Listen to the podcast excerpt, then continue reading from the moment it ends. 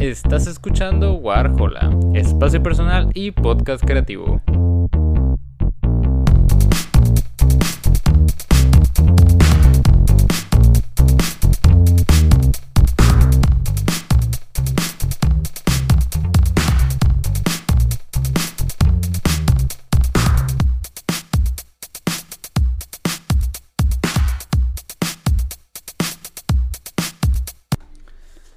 Muy buenas a todos, bienvenidos a un nuevo episodio de Warhola y en esta ocasión tenemos eh, yo creo que una reseña bastante eh, extraña, curiosa para muchos porque la verdad creo que es un grupo que me atrevo a decir no mucha gente conoce, creo que no ha terminado de despegar del todo, que si bien en esta ocasión pues vamos a reseñar su, su tercer LP eh, pues es una banda que poquito a poquito ha ido eh, agarrando reconocimiento. Perdón, ha ido agarrando reconocimiento y, y ha ido agarrando una, un, un, grupo de fans como muy, muy de nicho, ¿no? Como muy del, del sonido que, que trae este, este dueto femenino. En esta ocasión, pues vamos a hablar sobre el Two Ribbons de Let's Eat Grandma, este, este grupo, este dueto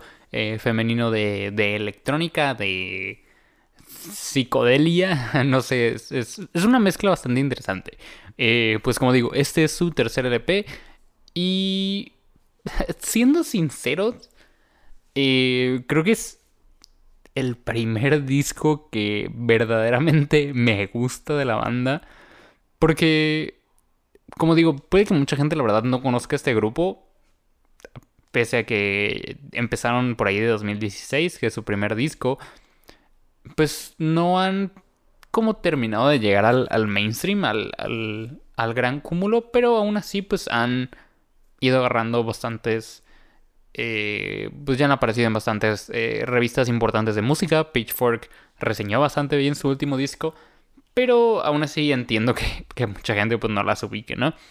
Eh, aún así, como menciono, creo que ese es, este es el primer disco que me gusta mucho de la banda porque poniéndolas un poquito en contexto para aquellos que no topen, eh, pues este dueto en, en realidad venía más inclinado en el, en el espectro de la psicodelia. O sea, su primer disco está muy muy encaminado a lo que venía siendo la psicodelia moderna, muy parecida a lo que hacía, o lo que, bueno, sí, lo que hacía eh, Melody Prochet con su, con su proyecto de Melody Echo Chamber, o a la psicodelia muy primeriza de lo que hacía Tame Impala por ahí de Linear Speaker, era como muy, como más cercana a lo que era el rock progresivo de, de, Pink Floyd, o, o el rock progresivo de Genesis, por ejemplo.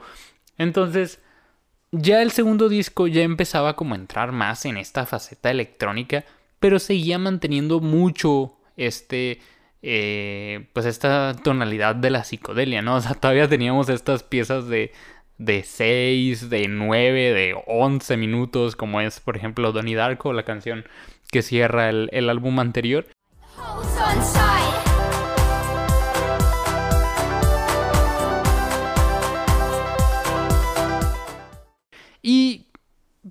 Pues hay gente que le gusta, hay gente que, que gusta de estas piezas, eh, estas como digo más cercanas al rock progresivo, pero yo la verdad nunca, nunca he sido muy fan, o sea, la verdad nunca llegué a entender esos discos de, Pink Floyd de cuatro canciones y que cada canción duraba 15, 20 minutos, o sea, me parece ya una, una mamarrachada.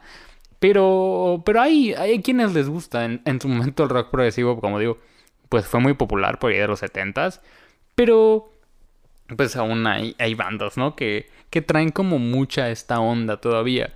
Pero este disco es un cambio eh, bastante favorable en mi perspectiva porque creo que primero que nada es mucho más accesible que, que esos discos anteriores. La verdad, eh, ya en este True Ribbons el dueto abandona casi que por completo esta, esta faceta más psicodélica para centrarse más en, en el aspecto de la electrónica, que igual tienen una presencia mucho de pues de la psicodelia un poquito ya más del 2015 en adelante, más parecida, por ejemplo, si siguiéramos hablando de Tim Impala del Currents, una psicodelia más de sintetizador y no tanto de, de, de guitarra o de progresiones, sino más de, de sintetizadores, una, una, psicodelia, como digo, más electrónica.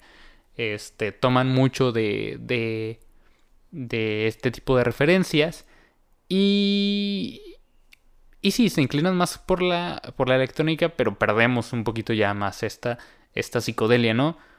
Hay algunos sintetizadores, como digo, que refuerzan esta idea, pero ya este tipo de progresiones enormes, de, de piezas largas, pues la verdad es que prácticamente aquí no existe. Creo que la, la pieza más larga de este álbum es como de 5 o 6 minutos.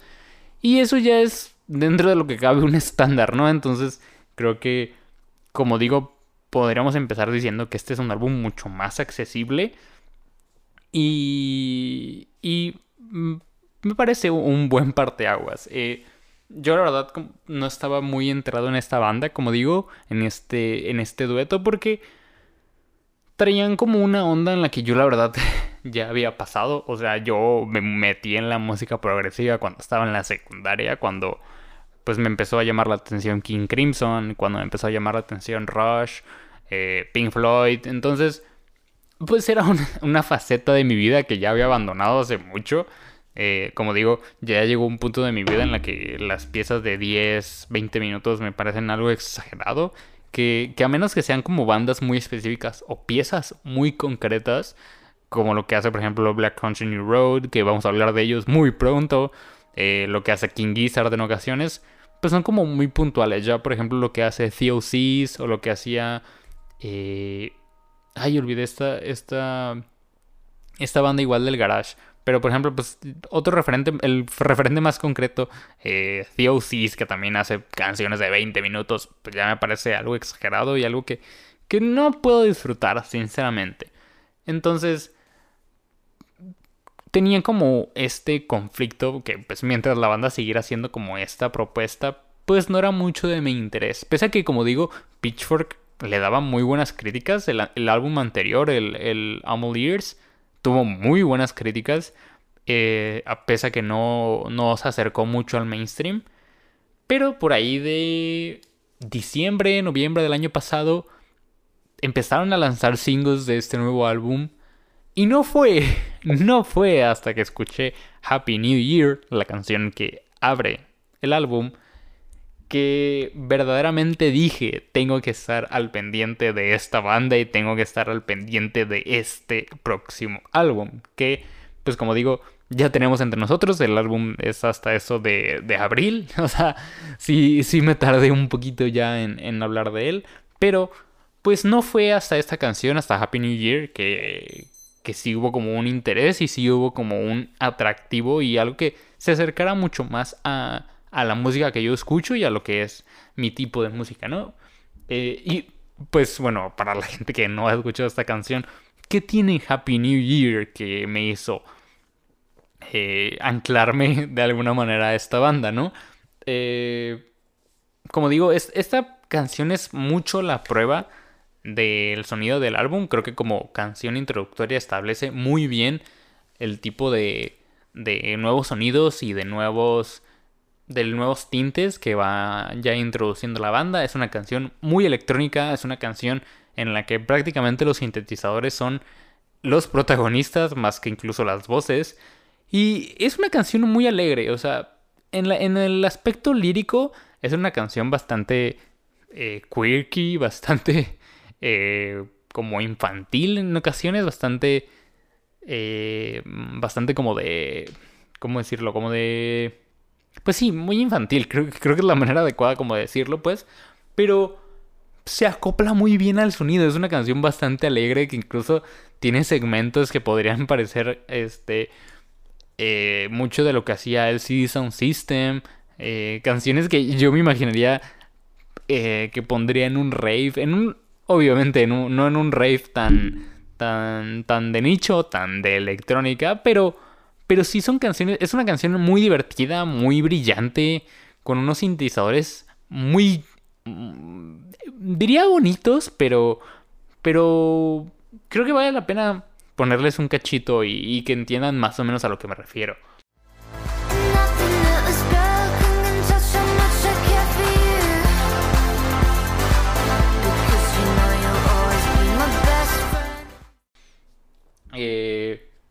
Igualmente, por ejemplo, la, segunda, la canción que le sigue, Levitation, tiene todavía esta eh, como propuesta de la electrónica. Hay, hay que establecer esto porque eh, me pareció curioso porque el disco no se divide tal cual en dos secciones, o sea, el lado A y el lado B, no es como una diferencia tan marcada, pero sí tenemos como dos sonidos muy distintos dentro del álbum y eh, como dos inclusiones, porque la primera parte del álbum hasta Half-Life más o menos, que, que es un este, interludio, esa primera parte es una parte mucho más electrónica, con muchos, como digo, más sintetizadores, que creo que son básicamente los protagonistas dentro de este álbum, eh, mucho más brillante, mucho más de electrónica, con mucho sintetizador, con mucho, mucha caja de ritmos, con mucha base. Y de ahí en adelante tenemos una mayor inclusión de instrumentos acústicos. Hay mucha guitarra, eh, mucha guitarra acústica, hay mucha batería, batería acústica. Y, y es una, es una, pues un segmento como más palpable. Que, que igual considero que la verdad la electrónica que traen, eh, que trae este dueto femenino, no es hasta eso una electrónica tan pesada o tan densa como por ejemplo lo que podría hacer el Amainus. Que a mí me gusta mucho lo que hace el Amainus y me fascina, pero sí puedo llegar a entender que es como una electrónica mucho más de gente muy metida y que es una electrónica como muy densa en ocasiones. Esta es hasta eso mucho más tranquila, es eh, sencilla, es eh, se podría decir que es simple en estructura, que creo que es algo que me llamó mucho la atención de este disco, que hay, hay puentes de sintetizador, hay, hay acordes de guitarra que pueden sonar bastante sencillos, que no son acá solos como, por ejemplo, del rock progresivo, que eran solos enormes o, o capas y capas de sonido dentro de un sintetizador, sino que son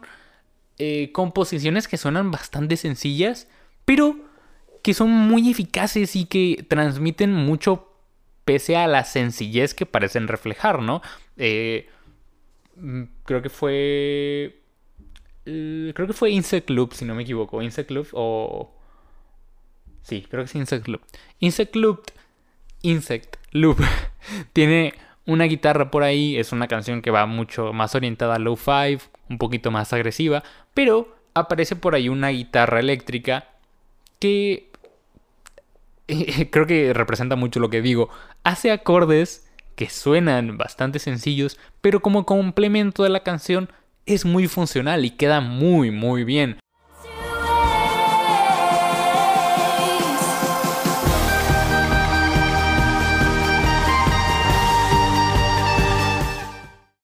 Entonces, hasta eso también tenemos como este contraste porque hay canciones en este álbum que que tratan de ser mucho y empiezan a ser como demasiado complejas y que creo que es cuando ya empieza a fallar, que ya empieza como a haber ciertas complicaciones, porque aunque pudiera parecer que, que las canciones un poquito más sencillas o que son como más directas, no tendrían tanto chiste, creo que son hasta eso los puntos más fuertes y donde el grupo la verdad se desenvuelve con mucha más eh, con mucha más seguridad. O sea, la misma Happy New Year, Insect Loop eh, y, y, muchas partes ya de la segunda mitad del disco tienen como eh, ya esta, esta concepción como mucho más simple. Pero me parece que es de lo mejor del álbum. Y ya cuando entramos como en este conflicto de querer hacer como composiciones mucho más complejas, es donde falla y siento que en ocasiones se siente hasta forzado. O sea, Hall of Mirrors, creo que sí podría ser hasta eso muy puntual. Hall of Mirrors y, y Watching You Go, me parece canciones que tratan de ser complejas de más. O sea, eh, líricamente hablando, por ejemplo, Hall of Mirrors, me parece que es muy interesante la manera en la que está escrita, o sea, tiene mucho contenido lírico y, y me parece hasta eso resaltable la manera en la que logran escribir y logran hacer rimas con cosas que parecieran no concordar. O sea, son, son muy imaginativas en ese sentido, pero me parece ya en algún punto demasiado. O sea, que, que no, no era necesario, pues. Y igual, por ejemplo, Hall of Mirrors me parece que es también el mejor ejemplo en el aspecto sonoro. Porque si hay como muchas capas de sintetizador, muchas capas de sonidos. Eh, perdón. Muchas capas como de, de detalles, de, de efectos de producción. Que no hacen más que saturar la canción. Al final se siente como algo muy pesado y. Y yo creo que mucho más parecido a lo que venían haciendo anteriormente, ¿no? O sea, ya como una obra mucho más compleja, pero que ya no es tan efectiva y al final no es una canción a la que volvería.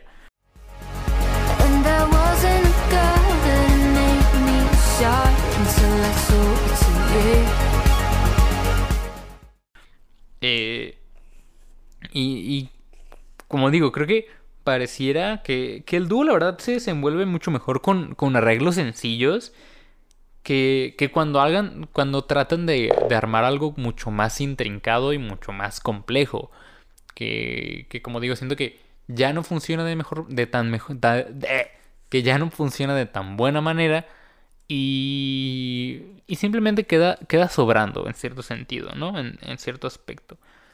Eh, pero, pues igual, eh, ya la segunda mitad, como digo, es mucho, mucho más acústica.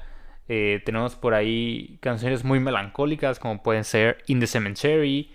Eh, que la verdad le dan un aire fresco a la banda y le dan un aire fresco al álbum en general, que bien pudieron haber mantenido eh, este mismo sonido electrónico, pero se agradece que se sigan intentando cosas nuevas, ¿no?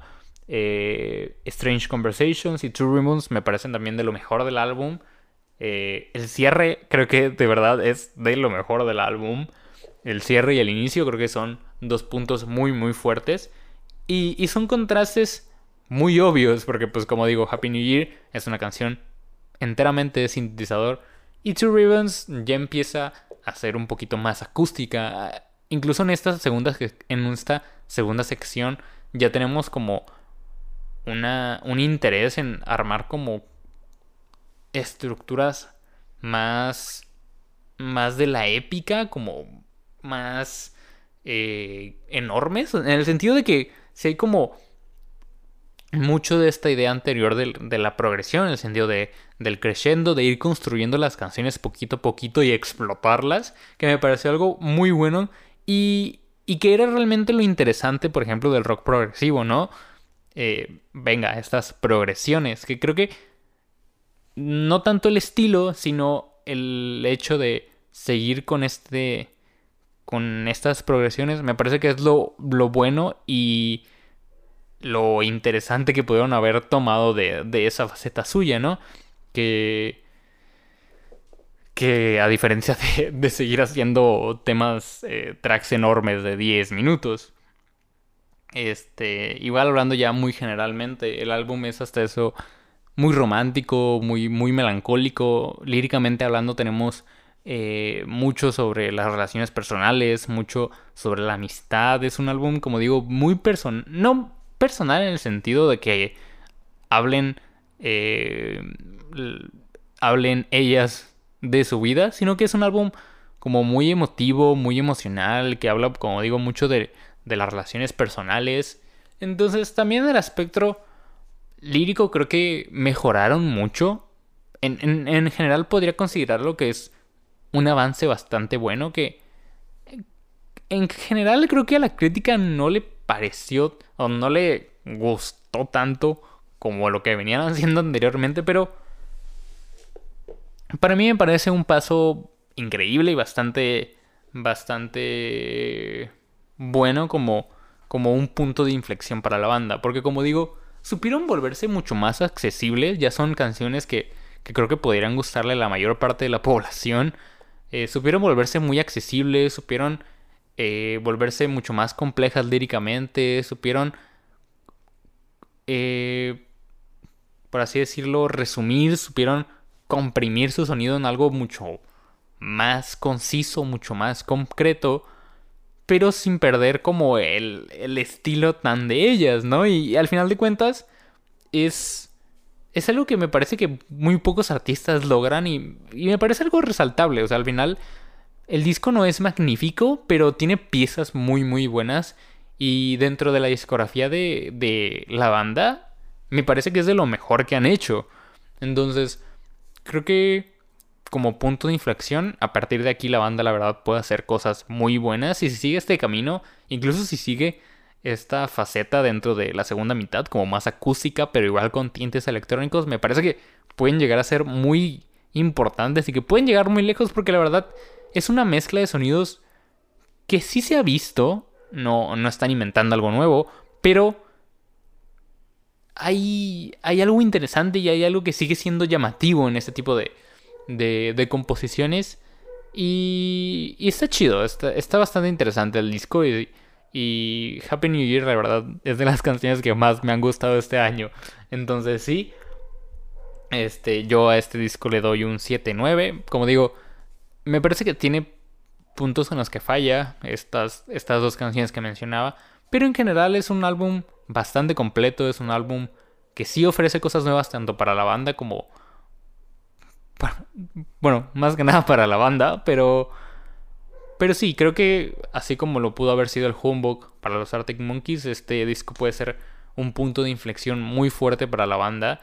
Y, y que está bien, es, es complicado cambiar de, cambiar de género, cambiar tu forma de componer, cambiar tu estatus, pero, pero creo que estas chicas la verdad lo hicieron bien y que y que si siguen por este ritmo pueden, pueden llegar a algo muy bueno, ¿no? Entonces, eh, pues sí, si ya, si ya habían escuchado este disco, pues cuéntenme qué les ha parecido, si ya conocían esta banda, porque la verdad es lo que, de lo que más me intriga, que siento que casi nadie las conoce, y, pues sí, eh, con esto terminamos este, esta reseña con un 7-9. Y pues nada, nos vemos en el siguiente episodio y gracias por escuchar. Bye bye. Gracias por escuchar este episodio de Warhola. No olvides seguirnos en Instagram como WarholaMX y si el proyecto es de y quisieras apoyarlo, también contamos con Patreon. Una vez más, muchas gracias por escuchar y nos vemos en el siguiente episodio. Bye bye.